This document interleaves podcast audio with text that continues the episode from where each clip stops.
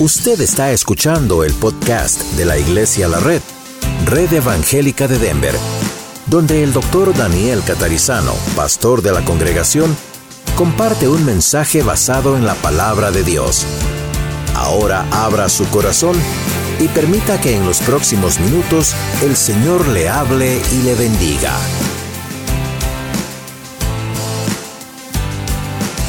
Para quizá los que son visitantes hoy o no otros que no estuvieron el domingo pasado. Eh, comenzamos la serie el domingo pasado, hicimos una larga explicación ah, cultural, teológica, histórica de la ciudad de Corinto, de la iglesia, el propósito, y les dije que esto es una serie, vamos a estar unos cinco o seis domingos, cinco domingos con esta serie a nivel general, Ok, eh, la semana pasada prácticamente cubrimos los primeros tres capítulos. Hoy vamos a mirar los otros tres capítulos y ah, luego cuando terminemos todo eso va a coincidir la apertura de Iglesia La Red Norte. Ok, y ustedes después del mensaje quédense para ver los anuncios, préstenle atención, right, a los anuncios, porque ahí está. Ok, entonces, ah, bueno, la serie va a coincidir con a propósito con el comienzo de la iglesia en el norte, del Norte. Y luego vamos a volver a la carta, pero más detalladamente. Hay versículos claves que vamos saltando ahora, pero no los vamos a saltar después. Hoy vamos a mirar en esta serie que llamamos Una iglesia a la manera de Dios. Vamos a ver 1 Corintios 3, 1 al 18. Así que tenemos aquí en la carta de los Corintios 3, 1 al 18, una especie de introducción a los siguientes tres capítulos y vamos a ver cómo está esto. Pablo escribe a esta iglesia y les dice, de manera que yo, hermanos, no pude hablaros como a espirituales, sino como a carnales, como a niños en Cristo. Os di a beber leche y no vianda, porque aún no erais capaces ni sois capaces todavía. Porque aún sois carnales. Pues habiendo entre vosotros celos, contiendas y disensiones, ¿no sois carnales y andáis como hombres? Porque diciendo el uno, yo ciertamente soy de Pablo, y el otro, yo soy de Apolos, ¿no sois carnales? ¿Qué pues es Pablo y qué es Apolos? Servidores por medio de los cuales habéis creído, y eso según lo que a cada uno concedió el Señor. Yo planté, Apolo regó, pero el crecimiento lo ha dado Dios. Así que ni el que planta es algo, ni el que riega, sino Dios que da el crecimiento. Y el que planta y el que riega son una misma cosa, aunque cada uno recibirá su recompensa conforme a su labor. Porque nosotros somos colaboradores de Dios y vosotros sois labranza de Dios, edificio de Dios. Conforme a la gracia de Dios que me ha sido dada, yo como perito arquitecto puse el fundamento y otro edifica encima, pero cada uno mire cómo sobreedifica. Porque nadie puede poner otro fundamento que el que está puesto, el cual es Jesucristo. Y si sobre este fundamento alguno edificare oro, plata, piedras preciosas, madera, heno, hojarasca, la obra de cada uno se hará manifiesta porque el día la declarará, pues por el fuego será revelada. Y la obra de cada uno, cual sea, el fuego la probará. Si permaneciere la obra de alguno que sobreedificó, recibirá recompensa.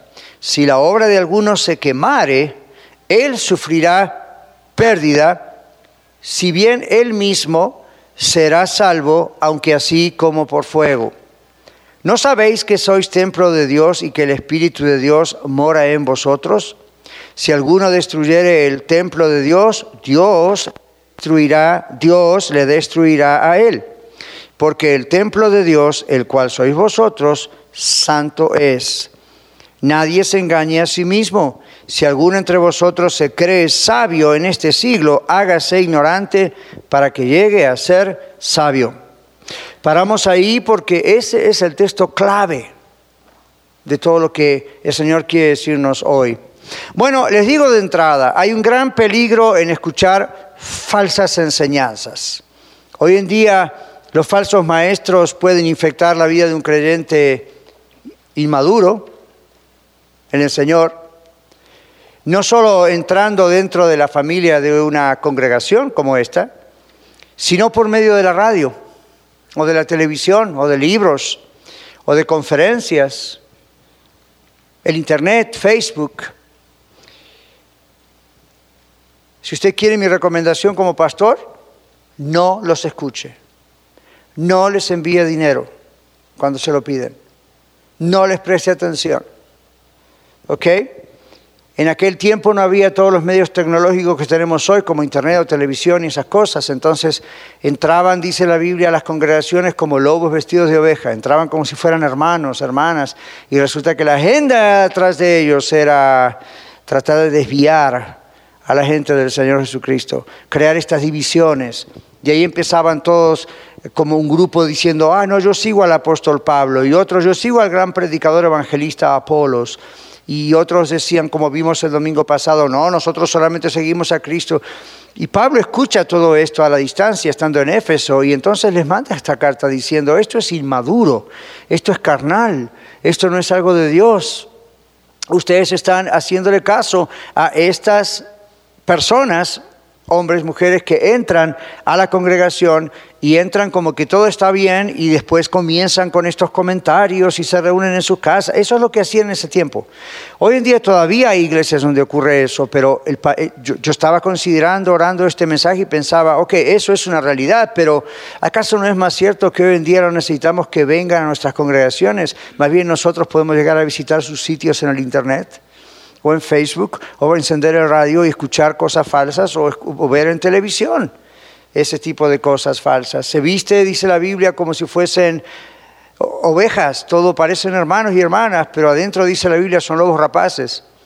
Y, el mecanismo es tan sutil, tan despacio, tan que no entran de frente diciéndole Jesucristo no es Dios, porque usted ya ahí recién, no, no, no, no te quiero escuchar entran diciendo, sí, yo igual que usted adoramos al mismo Dios, usamos la misma Biblia y esto y que el otro, usted dice, ah, ok, es un hermano, es una hermana.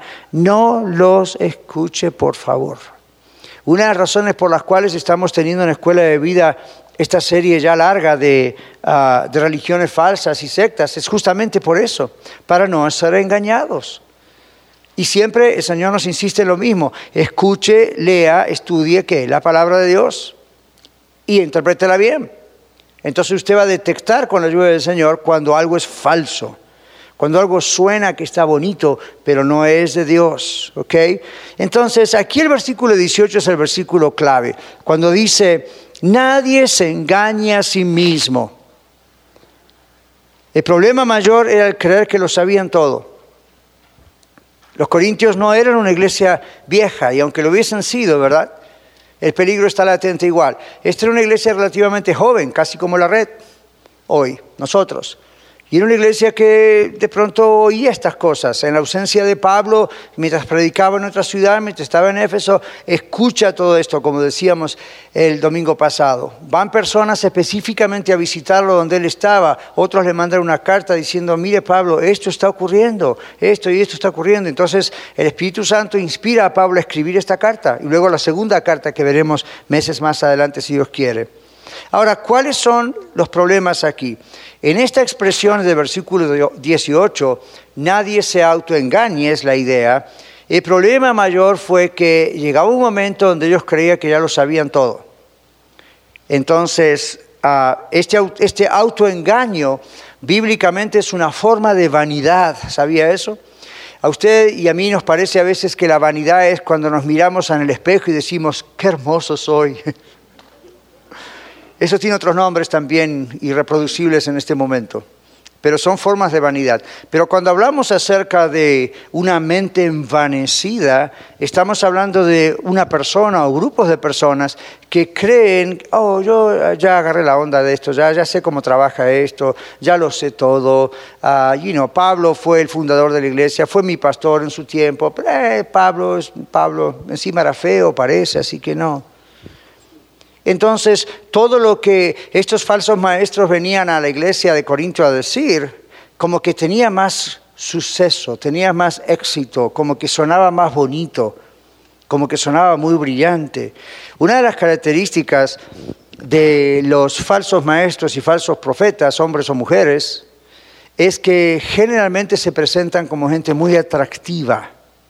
No digo tanto físicamente, ¿ah? de eso también hay, pero no es tanto eso el poder. El poder de ellos es, son muy atractivos en su manera de ser, en su manera de hablar, son muy convincentes, es fácil seguirlos, hablan muy dulcemente, eh, es como, hmm, esto es interesante, y uno, es como un show que uno quiere continuar viendo en televisión. Ahora, lo que queremos decir hoy es, lo que yo entiendo que el Señor tiene para usted y para mí hoy es los peligros de una mente envanecida. Hay muchos, yo solamente cité tres por razón del tiempo hoy, pero hay muchos peligros de tener como cristianos una mente envanecida. ¿Ok? Entonces, la primera cosa que les quiero comentar es un gran peligro en la mente envanecida, la mente que dice yo ya sé estas cosas, sé todo, es que crea motivaciones erróneas. ¿Ok? Wrong motivations, wrong motives. Los corintios recibieron solo la leche espiritual, decía Pablo.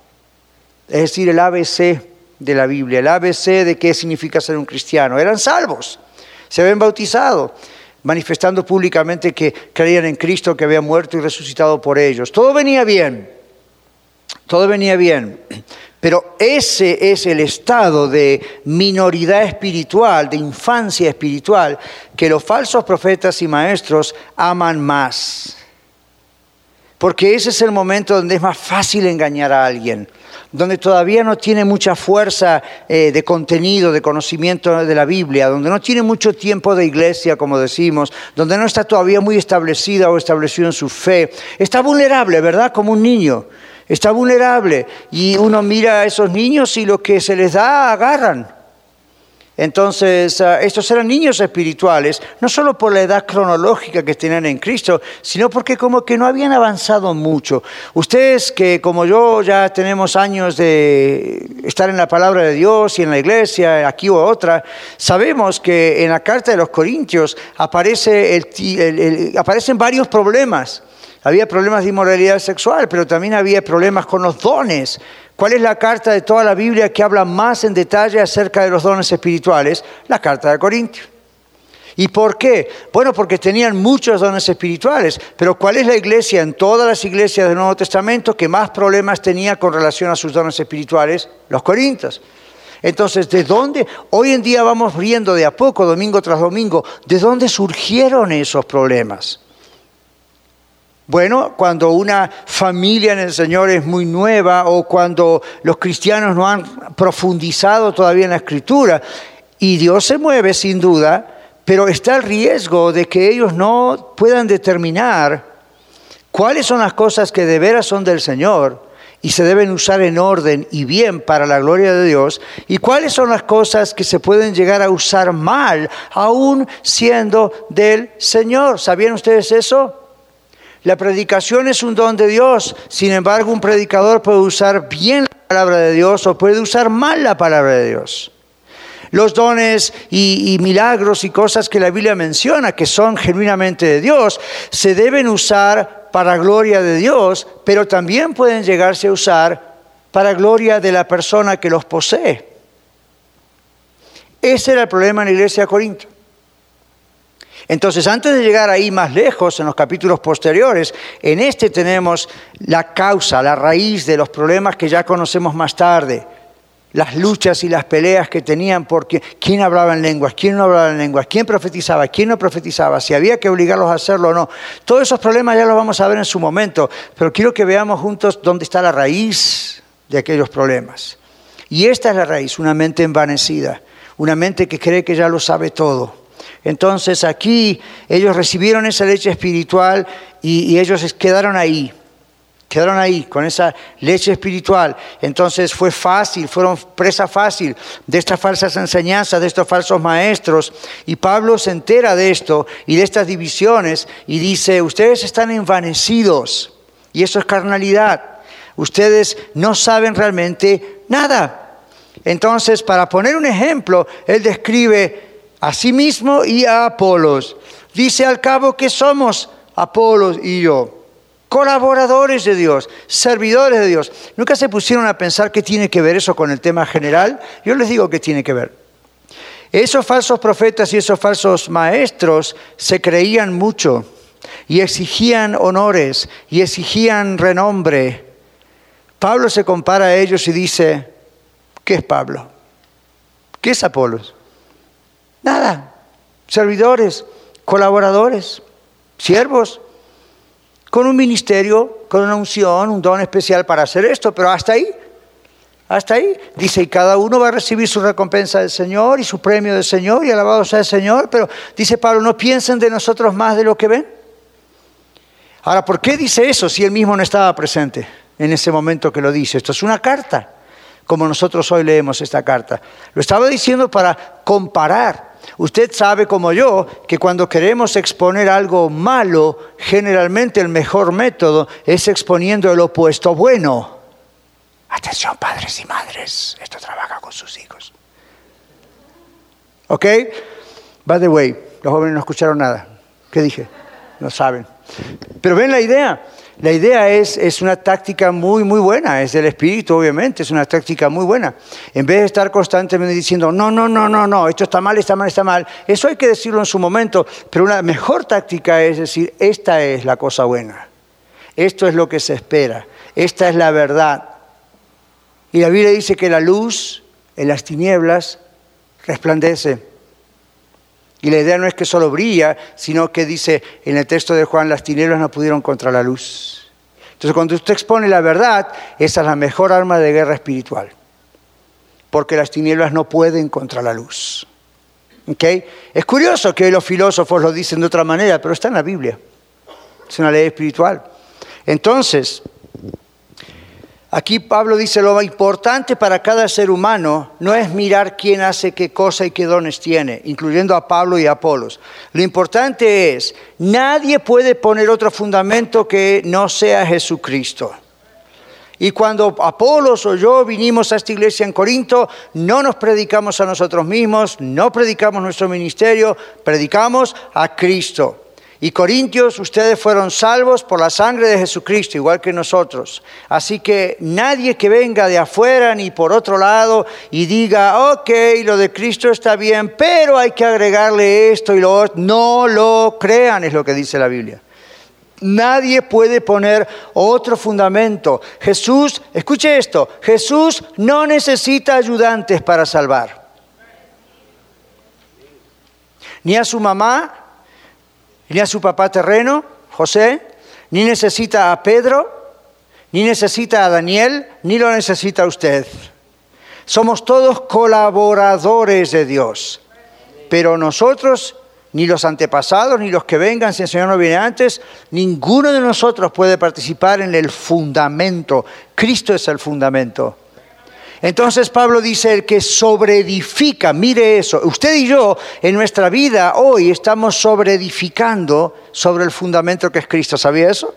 Sobre esta salvación que tenemos, sobre Él, en su matrimonio, en sus finanzas, con sus hijos, en el trabajo que usted tiene, en la sociedad, estamos sobreedificando. Y Pablo dice, eso es lo que tenemos que echarle ganas, a eso tenemos que observar, cómo estamos sobreedificando. ¿Por qué? Bueno, porque hay un día señalado, el día del juicio, donde los que ya somos de Cristo no tenemos que temer nada porque ya Jesús pagó por nuestro juicio. ¿ok? Pero vamos a recibir recompensa de lo que hemos hecho en nuestra vida. Y Pablo lo pone con este ejemplo de qué sobreedificó en su vida cristiana, ¿verdad? En su vida como hijo o hija de Dios. Lo que pasó antes ya pasó y Dios no lo toma en cuenta. Ahora que usted y yo conocemos a Cristo, ¿qué está pasando en nuestra vida hoy? Y a partir de es lo que Dios toma en cuenta. Entonces dice, ¿qué es lo que va a ocurrir? El fuego probará, no piense necesariamente en un fuego literal, un incendio literal de fuego. La idea es, frente a la presencia del Señor, fuego máximo ahí, ¿verdad? Eso es lo que va a hacer que todo lo que hicimos usted y yo en nuestras vidas, no piense lo que hicimos en la iglesia, si fuimos líderes o pastores o ujieres o no, lo que hicimos cada día, cómo sobreedificamos, cómo crecimos en nuestra vida en relación con Cristo, cómo nuestra vida le dejamos al Señor que la transforme, eso es lo que va a perdurar por la eternidad o lo que se va a destruir. Ese va a ser el momento de la verdad donde usted va a ser salvo a lo mejor así como por fuego. La idea donde dice, bueno, es salvo, es salva porque fue honesto, fue genuino, aceptó a Cristo como Salvador, no fue solamente un cambio de religión, lo experimentó, su vida cambió, pero después quizá quedó como un niño el resto de su vida, donde es fácil que lo confundan, donde cuando vienen las pruebas, las tentaciones, donde viene la persecución por ser de Cristo o algo y uno afloja, ¿verdad? Y dice, esto es muy difícil. Bueno, si realmente hubo una salvación genuina, la persona es salva, pero no va a haber recompensa. Y usted dice, bueno, pastor, pero lo único que me importa es que al menos la hice. Al menos estoy en el cielo. Déjeme decirle esto. Cuando estemos del otro lado le va a importar. Y mucho. Y mucho. Si usted piensa, una vez que estemos con el Señor y que Jesucristo vuelva a la tierra, venga el juicio final, se establezca su reino, etc., todos vamos a ser iguales en el cielo. Ahora muéstremelo en la Biblia.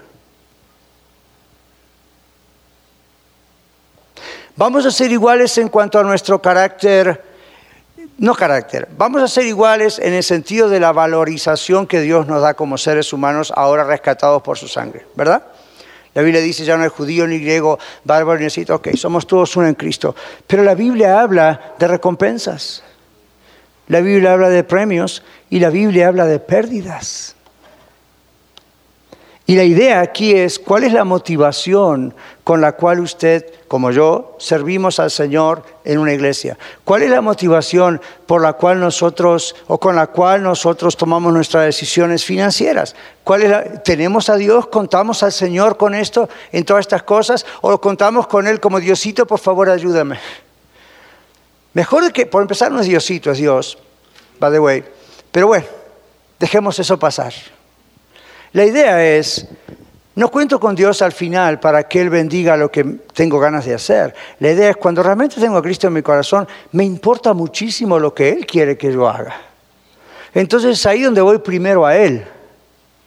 Cuando voy primero a Él y lo que hago responde a lo que es la voluntad de Dios, recuerde este domingo cuando estemos juntos en la eternidad, cuando algo es hecho de acuerdo a la voluntad de Dios, sea lo que sea, en casa o aquí, eso cuenta, eso tiene recompensa, usted está sobreedificando sobre el verdadero fundamento que es Cristo.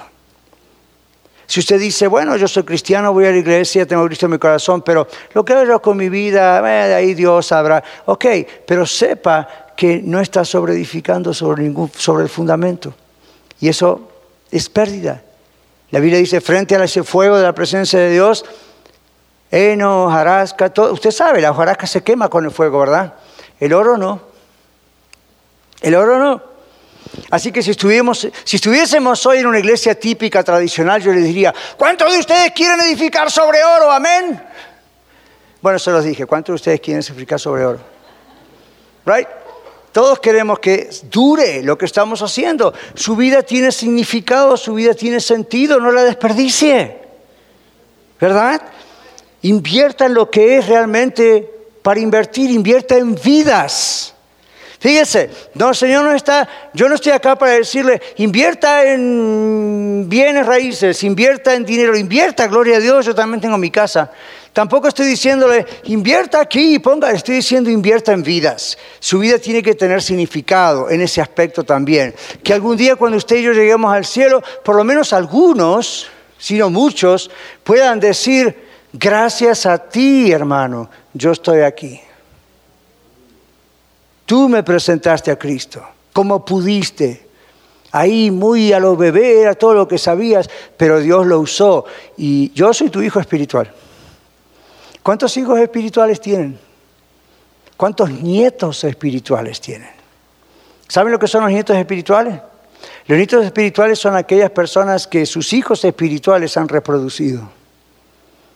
Cuando yo a lo mejor voy y le digo a Eduardo de Cristo, eh, él, conoce a Cristo en su corazón y luego él va y le dice a José. Entonces José es mi nieto espiritual. Es una forma de decir, eso no está en la Biblia así literalmente.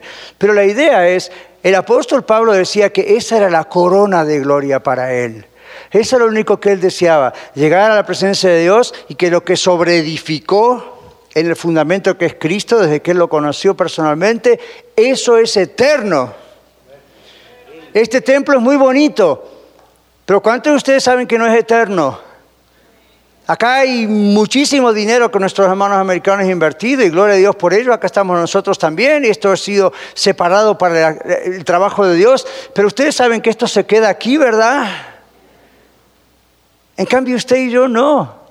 Y las personas que llevamos a los pies de Cristo van con nosotros en sus momentos. ¿Qué regalo más, grande que eso? Bueno, los falsos profetas en, la ciudad de Corinto no decían eso, por supuesto. Se trataba todo acerca de ellos, de qué tan ricos se podían hacer. Suena familiar, ¿verdad? Hmm. De eso se trataba el asunto. Pablo dice, no, no se junten con ellos, especialmente, como dice este versículo, especialmente con aquellos que llamándose hermanos, Fíjese, Pablo hace la diferencia entre la gente, como dice la Biblia del mundo, es decir, que no tienen a Cristo en su corazón, viven sus vidas como quieren. Ok, ¿qué se puede esperar de ellos, verdad? ¿Qué se esperaba de nosotros tal vez cuando no conocíamos a Cristo? Pero el problema de aquí es, el problema es los que se hacen llamar hermanos, dice Pablo. Estos falsos cristianos que se hacen llamar hermanos. Entonces dice ahí, el problema está allí. No se junten con ninguno, es decir, no se junten con ese tipo de personajes. La idea no es no le hable, la idea es no haga amistad con ellos, la idea es no siga esas enseñanzas, no contribuya a que ellos sigan perdidos, porque lo que dice aquí es, ninguno que llamándose hermano hace todo este tipo de cosas. ¿Ok? Bueno, eso tiene que ver con el capítulo 3, porque habla de que somos el templo de Dios cada uno de ustedes y yo, en nuestro cuerpo físico, somos templo de Dios, ¿verdad que sí? ¿Cuántos conocen acaso el texto de que somos templo del Espíritu Santo? Well, entonces cuando alguien dice, no, no quiero ir a la iglesia cristiana porque ahí te dicen que no puedes, no puedes fumar, no puedes beber, no puedes ir al baile, no puedes ir. ¿Cuándo fue la última vez que usted me escuchó a mí decirle eso? Nunca. ¿Por qué? Porque una persona que de veras es cristiana, de adentro es transformada, ¿o no? Entonces uno se da cuenta que este cuerpo que Dios nos ha dado, nos guste o no nos guste el tamaño, la nariz, la estatura, lo que sea, este es un templo. Por eso vamos a resucitar de entre los muertos, a menos que Cristo venga ahora. Y aun si Cristo viniese ahora, el cuerpo va a ser transformado. ¿Se dieron cuenta? Lo dijimos el domingo. ¿Por qué mejor no olvidarse del cuerpo? Y bueno, el cuerpo que en la tumba se desintegra y se acabó. Ya es cierto. Pero ¿por qué Jesús dice que va a resucitar nuestro cuerpo? Porque Dios nos hizo espíritu, alma y cuerpo. Todo nuestro ser es salvado, no solamente nuestra alma, no solamente nuestro espíritu. Va a llegar un día que nuestro cuerpo es redimido, es transformado, ya sin contacto con el pecado, con la enfermedad, con la muerte, con el dolor. Es muy importante el cuerpo suyo para Dios y el cuerpo mío. Pero también nosotros como iglesia, la Biblia dice que somos un cuerpo. Se llama el cuerpo de Cristo. Y usted observó lo que dice el Señor acá. Terrible texto, ¿se dio cuenta? Dios destruirá al que destruye el cuerpo. Ay, ay, ay. Sálvese quien pueda, dirían por ahí, ¿verdad? Ahora, ¿quiénes eran los que estaban destruyendo el cuerpo de Corinto? Los falsos maestros. Y aquellos que seguían esos falsos maestros se transformaban en, sus, en sus secuaces, ¿verdad? Entonces, eso es muy importante. Eh, ¿Cómo vemos la vanidad de muchas de esas personas que aún son bastante nuevas, como pasaba en Corinto? Bueno, no son solamente los falsos maestros, son los líderes inmaduros o los cristianos inmaduros. Y eso me recordaba cuando estaba escribiendo mi mensaje de un joven que yo conocí en Colorado Springs, Muchos de ustedes saben que por muchos años vivimos en Colorado Springs, hasta que hace unos cuantos años nos movimos a Denver, pero estando en Colorado Springs, una vez yo le testifiqué de Cristo a un jovencito. Le hablé de Cristo, él tenía muchos problemas en su familia, su padre y su madre querían divorciarse, él estaba muy angustiado, vino a consejería, le di consejería y luego empecé a hablarle de Cristo. Y él recibió a Cristo en su corazón. Muy contento, comenzó a ir a la iglesia. No pasó mucho tiempo tal vez un año algo menos por ahí, en que un día lo encontré Y primero me alegré porque, wow, hasta su rostro había cambiado y estaba muy contento y, wow, y no, que, y me hablaba en términos muy espirituales, ya como si fuese alguien más maduro en Cristo. Yo dije, wow, ¿cómo avanzó este hombre? Tan joven, qué gloria a Dios. Y de pronto me empezó a aconsejar a mí. Well, I mean, come on, nadie es perfecto, ¿no? yo necesito consejo también a veces. Pero me empezó a aconsejar y me empezó a hablar, como que me estaba evangelizando. Casi me dice, reciba a Cristo. Le faltaba poco. Y entonces me empezaba a hablar de lo que el Espíritu Santo hizo en su vida. Y dijo, gloria a Dios, hermano, qué bueno, me alegro que tan poco tiempo. No, no, pero mire, esto y esto y esto. Y como que me indagaba, como que seguía, ¿verdad? Con un aire de superioridad, como diciendo, mire la experiencia espiritual con el Espíritu que yo pasé y usted la pasó. Y yo le digo, ¿quién te llevó a ti a Cristo? Y me empezó a nombrar a otros. Le digo, no, no, párale. ¿Tú te acuerdas que estábamos en tal mall, en Chapel Mall, en Chapel Hills, en Colorado Springs? Mm, oh, yeah. Ok, ¿te acuerdas por qué me viniste a ver? Ok. ¿Te acuerdas de nuestra conversación? Sí, sí, sí. ¿Quién te presentó a Cristo y oraste ahí aceptando a Cristo? Fue este, no los que te están llenando la cabeza. Ahora usted dice, ¿eso es para gloria suya? No, es para reubicarlo, para que se dé cuenta que no puede ahora pensar que porque tuvo estas hermosas experiencias con el Señor o lo que haya pasado, no, sé, no estoy seguro, ahora, pero ese aire de superioridad, ese envanecimiento, ¿no lo han visto alguna vez? Ocurre. Y no ocurre solamente con falsos profetas o maestros, suele ocurrir con creyentes que siguen a líderes inmaduros también. Entonces, bueno, le fue mal porque hubo que reubicarlo, pero creo que fue para bien. Ahora, la idea es, eh, ocurre, ocurre y puede ocurrir con cualquiera de nosotros. E, es un peligro, la mente envanecida crea motivaciones erróneas y daña al cuerpo de Cristo, que es la iglesia de Dios. Pablo sufría críticas cuando él se fue porque abrió otra iglesia en Éfeso o porque estaba en la prisión. Entonces, Pablo no tenía complejo de inseguridad diciendo, me ofende que ahora me critiquen. Simplemente Pablo está reubicando a la iglesia diciendo, ok, aunque tengan muchos ayos en Cristo, yo los engendré. Es lo que está diciendo. Entonces, cuidado con estos que vienen después a hacer todo esto y hacerles creer que ustedes están en cierto nivel, porque ese envanecimiento es lo que les está produciendo divisiones entre ustedes. Bueno, el segundo punto es que la mente envanecida da oportunidad a que usted o yo seamos abusados espiritualmente. Los grandes abusos espirituales que usted quizá ha experimentado en su propia vida en otros lugares, yo también, esos grandes abusos espirituales de manos de líderes que supuestamente eran líderes del Señor, eso viene porque nuestra mentalidad se envaneció, porque no, no, quisimos escuchar la palabra de verdad, la palabra de Dios, y escuchamos estas cosas que suenan bonitas. La Biblia dice en otro texto que algunos teniendo comezón de oír, ¿se acuerdan ese texto? Se acumularán de acuerdo a sus, etcétera. Entonces, van a querer escuchar, ¿qué es comezón de oír?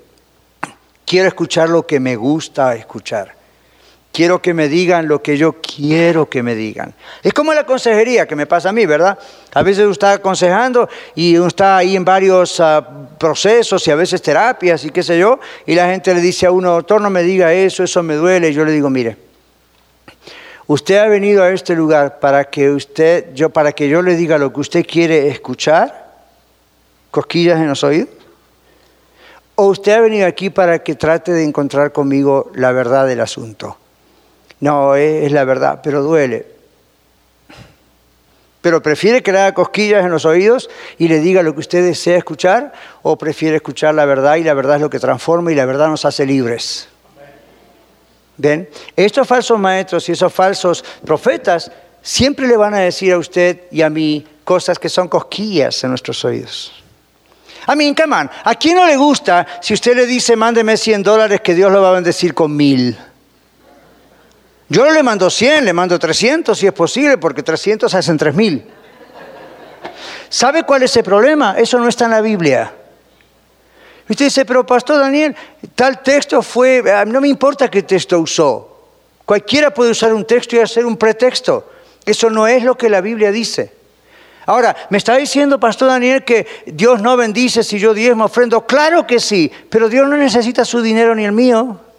No es una negociación de dinero, es una ofrenda, es un primicia, es un diezmo, como usted le quiera llamar. Es una adoración al Señor, mostrando la fe que tenemos, dando gracias a Dios porque nos da salud, trabajo para vivir, para compartir, para ver cómo otras personas son alcanzadas para Cristo. Es esa la idea. La idea no es, a ver, vamos a hacer un negocio.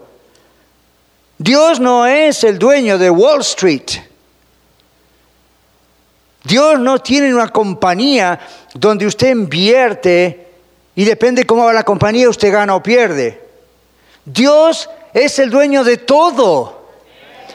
No damos y ofrendamos al Señor porque necesitamos dinero o necesita Dios dinero. Es una herramienta que tenemos en nuestras manos. De la misma manera que tenemos nuestra voz, nuestras manos, talentos, dones, tiempo, todo es del Señor. El dinero no es diferente. Pero los grandes problemas que tenemos a veces para dar, ¿por dónde han venido? Porque tuvimos experiencias con abusadores de este tema, ¿verdad que sí o no? Y bueno, les vuelvo a decir, el refrán viejo que les dije hasta el cansancio, el que, que se quema con leche, cuando ve la vaca llora. ¿Por qué? Porque la vaca representa el trauma que pasó cuando me quemé, ¿verdad? Entonces usted va a una iglesia y todo va bien hasta que dicen, oh, aquí también la ofrenda. Y usted recuerda, me acuerdo cuando cerraron las puertas del templo y dijeron, de aquí no se va nadie hasta que no le da el Señor su reloj y esto y que lo otro. Que... Pues yo le digo, si yo estuviese en esa iglesia, por empezar ni voy. Pero si me tienen que hacer en la trampa, me levanto y me voy. Y si usted dice, ¿cómo abre la puerta? No me abre la puerta, déjeme llamar a la 911 y va a ver cómo van a abrir la puerta en dos minutos. Eso es ilegal.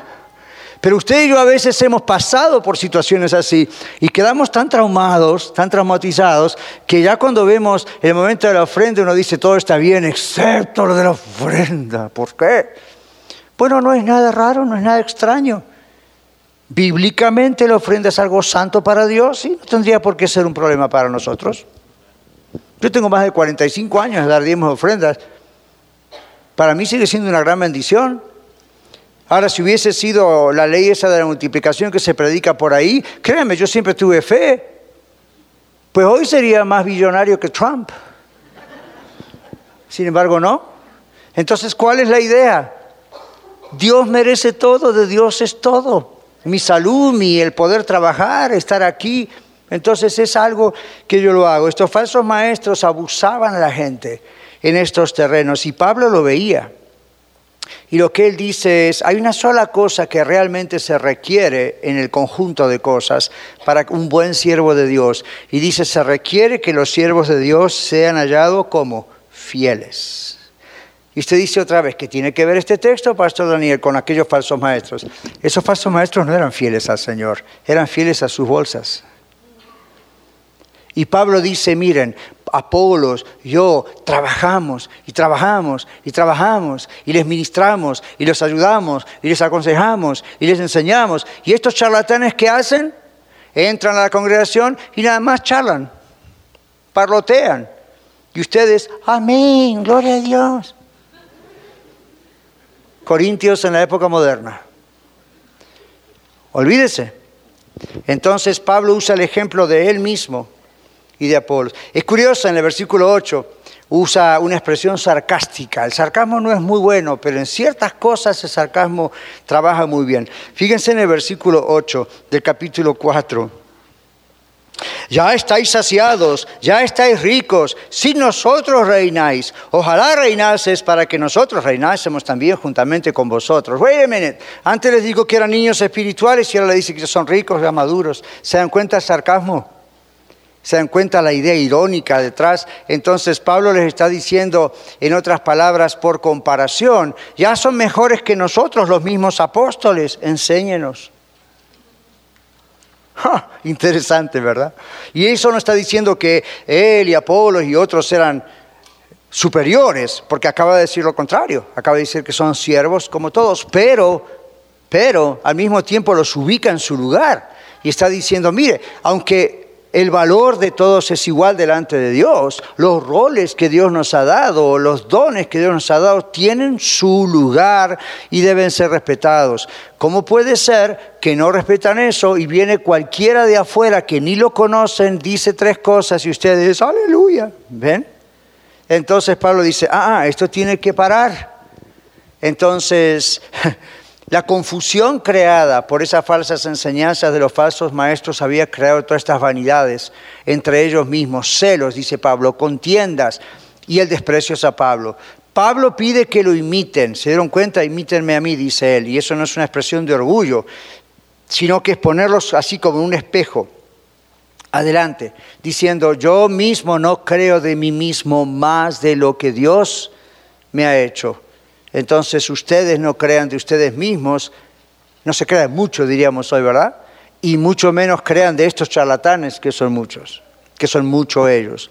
Entonces Pablo dice que lo imiten porque él no era como esos falsos apóstoles y falsos maestros que se aprovechaban de ellos, sino que él se esforzó, sufrió lo que fuese necesario para llevarlos a Cristo y así ser un colaborador de Dios. Y Pablo dice, yo espero lo mismo de ustedes.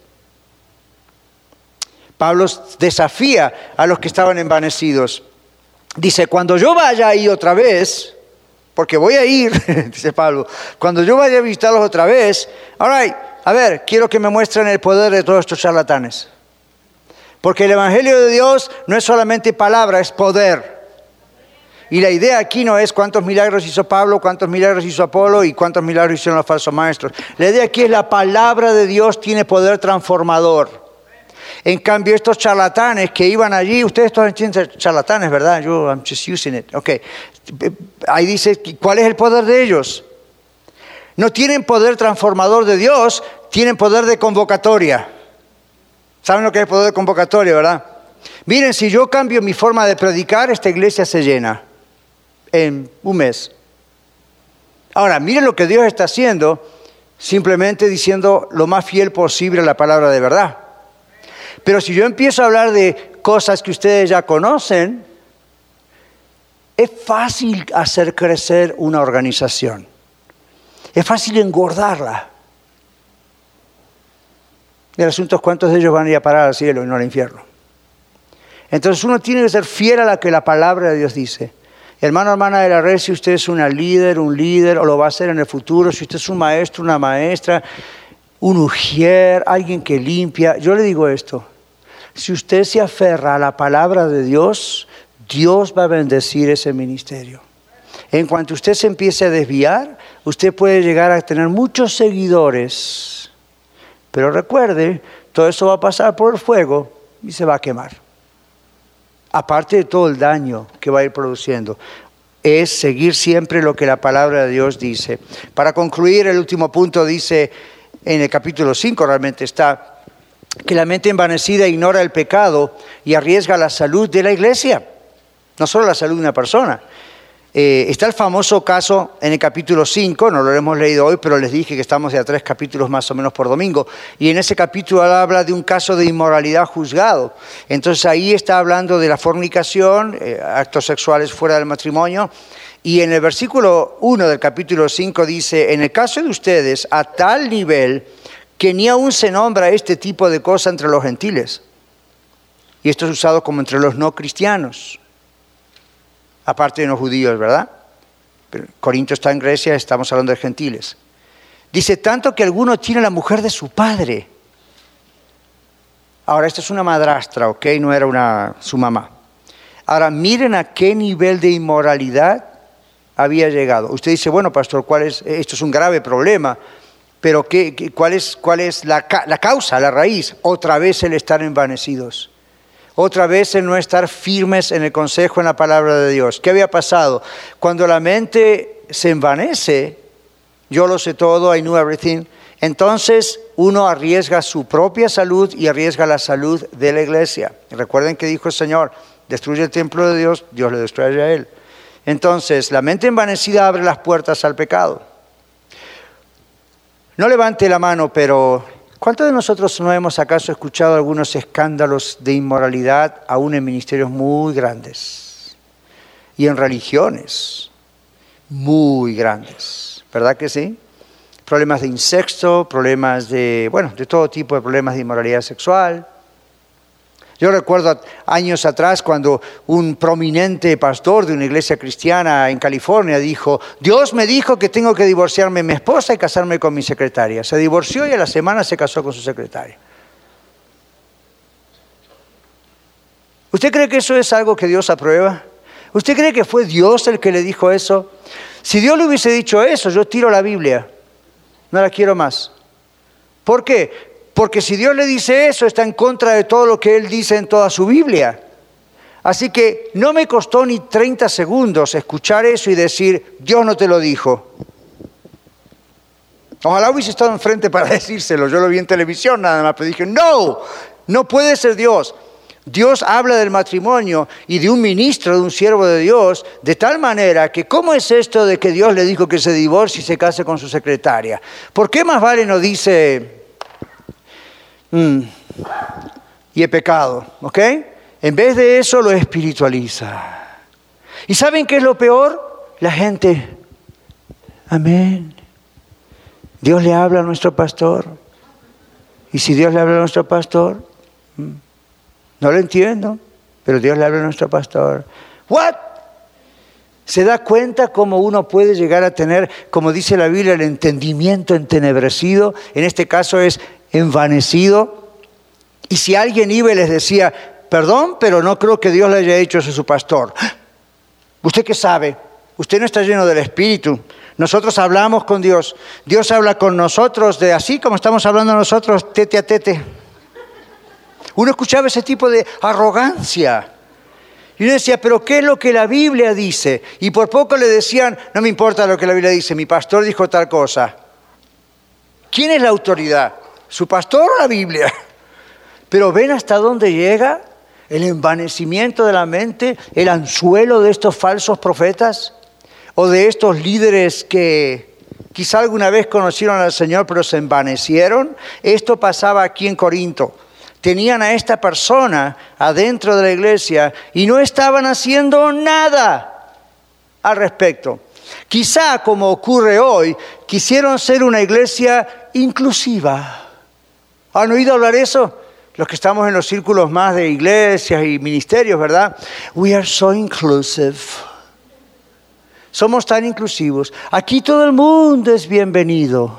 Ya, todo el mundo es bienvenido, pero si no son transformados, ¿qué pasó? ¿Por qué no es que no han conocido a Cristo? Oh, no, no, Él dice que conoce al Señor, pero bueno, usted sabe, Corinto es una ciudad con tanto pecado, es un poquito Las Vegas de aquella época. Lo que pasa en Vegas queda en Vegas, lo que pasa en Corinto queda en Corinto, no hay problema. Pero él ama al Señor y viene y tiene sus dones. Es más, creo que habla en lenguas. ¡Wow! Sí, pero se está acostando con la mujer de su padre. Bueno, las cosas cambiaron, Pastor Camán. Usted es muy antiguo, don Pablo. Escuchamos a su hermano Apolo diciendo también que esto estaba mal. ¿Por qué? ¿No sabe usted que de esta manera a lo mejor va a conocer a Cristo? Él dice que ya conoce a Cristo. ¿Y ustedes no están haciendo nada? Y ya lo veo a Pablo echando humo y espuma por todos lados. Diciendo, ¿what? No puede ser. Pero eso ocurre cuando una iglesia se envanece. Eso ocurre cuando uno dice, vamos a ser modernos, todo está bien. Y Dios dice, pecado es pecado. Y Jesús murió por ese y cualquier otro pecado. Así que ser tan inclusivos significa Jesús, gracias, pero no thank you. Si Jesús tuvo que pagar con su propio cuerpo en la cruz, aún por ese pecado, como por el mío y por el suyo, ¿qué es eso de andar pasando por altos pecados? Entonces Pablo nos dice, hágale la cruz, no le hablan más, apedréenlo, como hubiese ocurrido en el Antiguo Testamento que leíamos hoy. Pablo lo que le dice es, se necesita una disciplina en un caso así a menos que se arrepienta, pero obviamente no se arrepintió, entonces no lo mantengan allí, porque un poco de levadura leuda toda la masa. Y ustedes están aceptando esto como la nueva cosa normal. Los corintios habrán pensado, nosotros somos una iglesia más moderna que la de Tesalónica. O somos más modernos que la de Éfeso. ¿Quién sabe qué pensaban, verdad? Y Pablo les dice no, y lo trata de perverso. Ahora, ¿qué hace una iglesia cuando alguien cae en una inmoralidad sexual o un, va a parar a la cárcel porque es ladrón o whatever. Y acá, como en el dinero, usted y yo hemos escuchado historias muy extrañas en muchas congregaciones. ¿Verdad que sí? Don't play innocent, come on. Yo sé que usted ha escuchado estas cosas, ¿verdad? Entonces usted dice, no me gusta, es eso de la disciplina, porque usted piensa en la disciplina es, me pescaron haciendo algo, me van a sentar allá en la última banca. Out, todos los que están en la última banca. Allá me fueron allá, ¿verdad? Y estoy castigado. Entonces cuando llega la cena del Señor no puedo tomar la cena, bueno, se entiende. O, o quizá no puedo, tenía un privilegio, un liderazgo, ya no me dejan, bueno, se entiende, se comprende, ¿verdad? Hay una situación.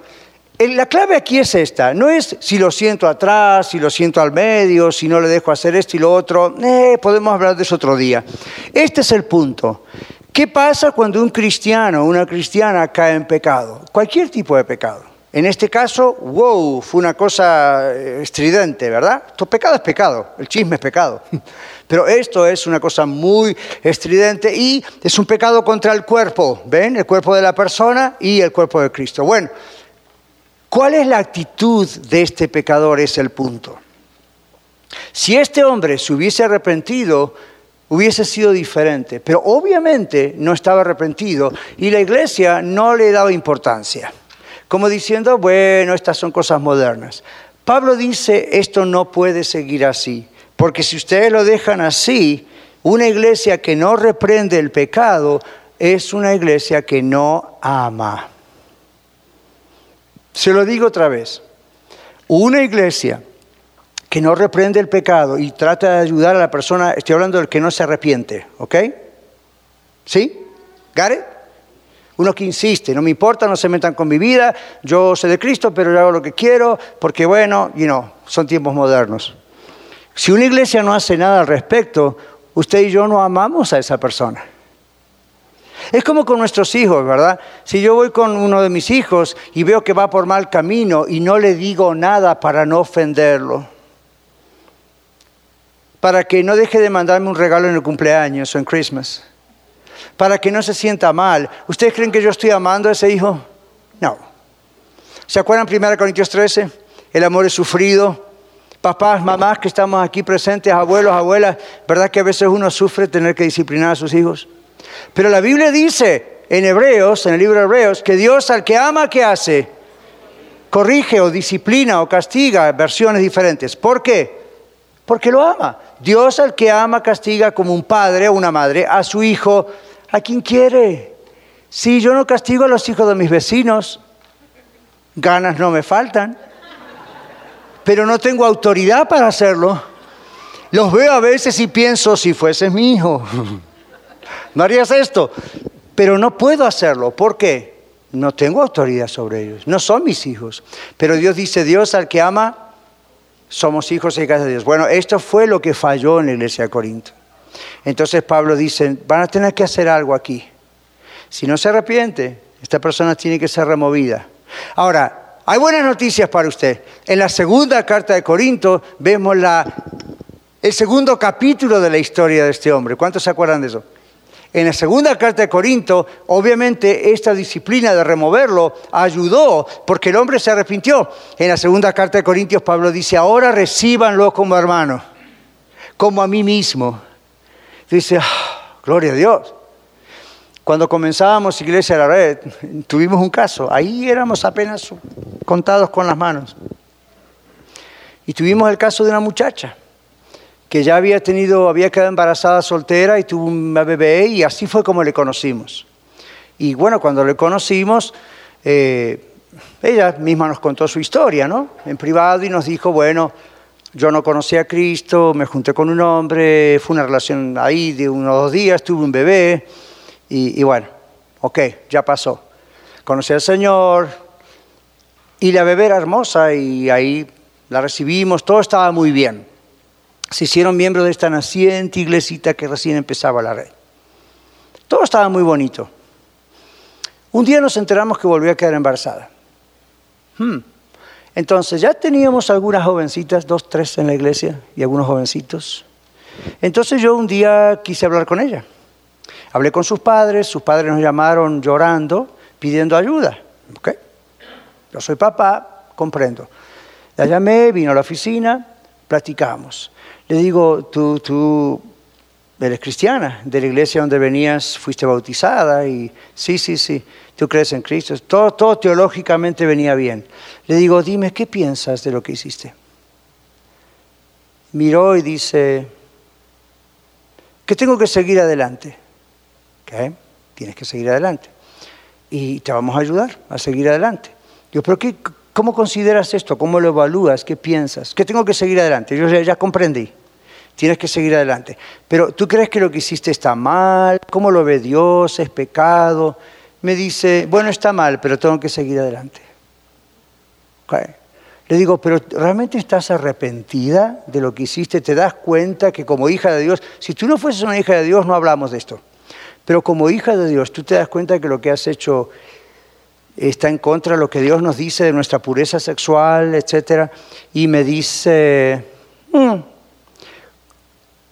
fue, el diálogo fue en inglés, así que se imaginan un poco una de las palabras que andaban dando vuelta por arriba, ¿no? En otras palabras, un hmm, whatever, la intención, ¿verdad? ¿Eh? Entonces le dije, pero mira, nosotros tenemos muy poquita gente, estamos comenzando, pero ya tenemos algunos adolescentes en la iglesia. Cuando te vean a ti embarazada, y nosotros estamos diciendo que te vayas, vamos a explicarlo, si tú estás arrepentida, vamos a restaurar esto, pero mira, eh, ¿cómo lo ves? En otras palabras, no estaba arrepentida. Como que no se metan en mi vida, esta es mi vida, yo hago lo que quiero, y pues tú haz lo que quieras, pero yo como pastor tengo que velar, representando a los padres y las madres de este lugar también, por la vida de nuestros adolescentes. Y decir, si esto pasa por arriba y no se hace nada, mañana otros adolescentes o no adolescentes van a hacer lo mismo. Total, no hay ninguna repercusión. Entonces, mira, no te queremos poner al frente y, como tú sabes, en otros lugares, avergonzarte, tirarte piedras verbales. Simplemente queremos saber dónde está tu corazón, hermana. ¿Tú, realmente estás arrepentida o tú crees que esto es normal? Eh, como que estas personas que no hablan mucho, ¿verdad? Pero lo poco que hablan dice mucho a veces. Entonces dijimos, bueno, mira, lo que vamos a hacer es, vamos a hablarlo con los líderes. ¿Cuántos éramos los líderes? Tres, cuatro personas. Prácticamente era la familia en ese momento y dos o tres más por ahí que yo quería. Miren, hermanos, esta es la realidad de lo que está pasando. Si ella hubiese estado arrepentida, era muy fácil. Eso es lo que la disciplina en la Biblia habla de restaurar a la persona y yo le dije, mira, hemos tenido experiencias en otras iglesias donde un caso así ha ocurrido y hasta hemos regalado pañales para ese bebé. Como iglesia nos hemos unido para ayudarte, no para celebrar el pecado que cometiste, pero para celebrar que, bueno, hay una vida y tú estás arrepentida y vas a seguir adelante. A ella todo lo que le importaba en nuestra práctica era que su novio ahora encima la había dejado y por eso era el gran trauma de llamarnos por teléfono, porque ahora quién iba a pagar todo el parto y los pañales. O sea que la gran preocupación era esa, no su pecado. No lo veía como un pecado. Entonces mi conclusión fue, yo creo que esta chica ni conoce a Cristo. Porque cuando una persona tiene a Cristo en su corazón, yo y usted sentimos convicción, ¿o no? ¿No ha pecado usted alguna vez en lo que haya sido igual que yo y uno siente que no puede, se retuerce, no puede ni dormir en la cama hasta que pide perdón a Cristo? Pide perdón al Señor, dice, perdóname. Gloria a Dios por esa convicción. Esta muchacha no tenía ese caso. Entonces, ¿qué escogieron? Nos vamos de la iglesia, ofendidos. ¿Por qué? Porque ellos nos quieren disciplinar. ¿Quiénes son estos para disciplinarnos? Ni entendió lo que yo le quise decir. Ni comprendió, no escuchó cuando le dije, te podemos ayudar. Tu novio no va a pagar nada, pero vamos a tratar como familia de, bueno, esto no es para papacharte o para decir que lo que hiciste está bien, simplemente es, bueno, el Señor en su misericordia nos perdona cuando estamos arrepentidos, vamos a salir adelante. Pero con esa actitud de decir, yo hago lo que quiero, bueno, pues haz lo que quieres. Entonces, ¿qué hizo? Ella habló con toda su familia, tenía mucho poder sobre su familia, se fueron a otro lugar donde ahí me aceptan tal cual como soy. Sí, pero no te aman como nosotros te amamos. Ese es el problema. Fue, un dolor para nosotros. Cuando una iglesia ama, una iglesia tiene que hacer algo, no avergonzar a la gente, pero sí hacer algo. ¿Ustedes comprenden el amor de Dios? Esa es la idea. Si, hubiésemos tenido esa oportunidad, hubiera sido un testimonio maravilloso. Como en otras iglesias nos pasó, se transformó en un testimonio maravilloso. En el caso de ella, no. Ni sabemos qué está pasando hoy, pero esta es la idea, escapar. Entonces, este hombre, este hombre había cometido esos pecados sexuales con su madrastra, digamos así, y Pablo dice, ¿dónde, en otras palabras, ustedes qué van a hacer al respecto como iglesia? Lo van a dejar nomás pasar por alto. Iglesia de la Red, este es uno de los problemas que suelen suceder no solo en una iglesia como la nuestra hace tres años atrás que recién se iniciaba. Este es un problema que a veces ocurre mucho en iglesias muy grandes, porque nadie se conoce, ¿verdad? Entonces nadie sabe qué pasa. Ok, fine, pero se pierde lo que es una iglesia. Y yo digo, Señor, ¿por qué nos estás haciendo hablar de Primera Corintios? ¿Por qué pusiste en mi corazón hablar de estas cosas? Esto no es fácil para un pastor hablar. ¿Por qué no podemos hablar acerca de las cosas más bonitas en la Biblia? Porque usted y a mí el Señor nos está preparando. Esta iglesia tiene una visión, una misión y es muy clara. Pero para que usted y yo, no solo el pastor o los líderes, para que usted y yo podamos ser instrumentos en las manos de Dios, estas cosas tenemos que tenerlas bien en claro. No permitamos nunca que nuestros pensamientos se envanezcan por lo que escuchamos a veces en radio o en televisión o en libros populares o en conferencistas o predicadoras o predicadores populares que nos hablan, nos hacen sentir bien, pero no transforman nuestra vida. Porque llega un momento que nuestra mente se entenebrece tanto, se envanece tanto, que también le damos lugar a cualquier cosa. En nuestro hogar, en la iglesia, cualquier pecado vale. Total, ¿quién somos para juzgar? La Biblia dice que no somos nada para señalar a otros, pero sí para juzgar en el sentido de analizar qué está pasando y separar la leche del aceite, con el único fin de que la persona sea restaurada. Amén. Padre, en esta tarde sabemos que hay partes de tu palabra que son duras, pero muestran tu amor para con nosotros. Como tú quieres que tu cuerpo espiritual, la iglesia, y nuestro cuerpo aún físico, nuestras familias y matrimonios, nuestros hijos, estemos en la mejor condición de salud espiritual, mental y física posibles. sin duda tú lo quieres hacer y siempre te pedimos que nos bendigas y tú lo haces. Pero esta es nuestra parte. Te pedimos perdón por las veces que nuestros pensamientos han quedado envanecidos, donde quizás creemos que ya la tenemos hecha, ya sabemos, y entonces podemos tomar nuestras decisiones aún sin contar contigo. Perdóname, perdónanos, oh Señor. También cuando prestamos atención a estos charlatanes que finalmente tienen como propósito dividirnos. Y perdónanos, Señor, cuando por ser quizá muy amorosos e inclusivos, tenemos temor de enfrentar la realidad del pecado. Perdónanos, Señor, y ayúdanos a que jamás ninguno de nosotros tomemos livianamente lo que es pecado.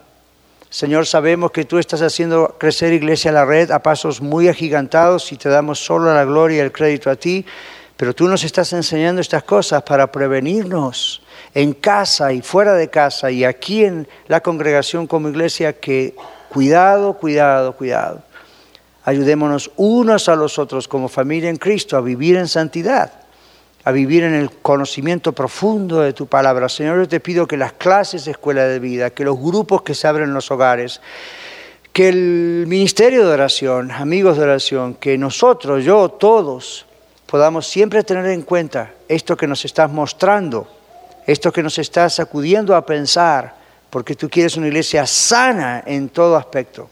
Señor, pedimos perdón por saltar estas cosas muchas veces y te pedimos que nos ayudes a no saltarlas más. Gracias te damos, porque al mismo tiempo tú eres un Dios tan misericordioso y clemente y misericordioso, y tu palabra dice que eres lento para la ira y grande en misericordia. Solo te pido que nos ayudes a no abusar de esa misericordia nunca. No creo que lo hemos hecho, pero nunca, nunca Señor, gracias. Yo te doy por cada familia, por cada individuo que viene aquí a Iglesia La Red y que es parte ya de esta iglesia. Señor, gracias por los que vas a enviar. Gracias Señor porque tú lo estás haciendo. Ayúdanos a hacerte fieles y ayúdanos a reprender toda vanidad de nuestra mente en cualquier momento que ésta quiera ocurrir. Y ayúdanos Señor a que en la semana, cuando, o en fin de semana, cuando quizás somos expuestos a cosas que no son totalmente tuyas o nada tuyo, tú nos convenzas de tal manera que pues cambiemos de canal, cambiemos de estación, paremos de seguir y alimentar inclusive algunos ministerios que no son tuyos. Ayúdanos a distinguirlos, oh Dios. Ayúdanos a distinguir lo que es el trigo de la paja, de la cizaña. Ayúdanos a distinguir lo que es oro y lo que no es oro. Y te damos gracias porque tú lo puedes hacer y lo quieres hacer porque nos amas tanto. Señor, no queremos de ninguna manera negar la cruz de Cristo sobrepasando por alto todas estas cosas. Tú pagaste el precio máximo por todas estas cosas. Y te damos las gracias. Muchas gracias por escuchar el mensaje de hoy. Si tiene alguna pregunta en cuanto a su relación personal con el Señor Jesucristo o está buscando unirse a la familia de la Iglesia La Red, por favor no duden en contactarse con nosotros.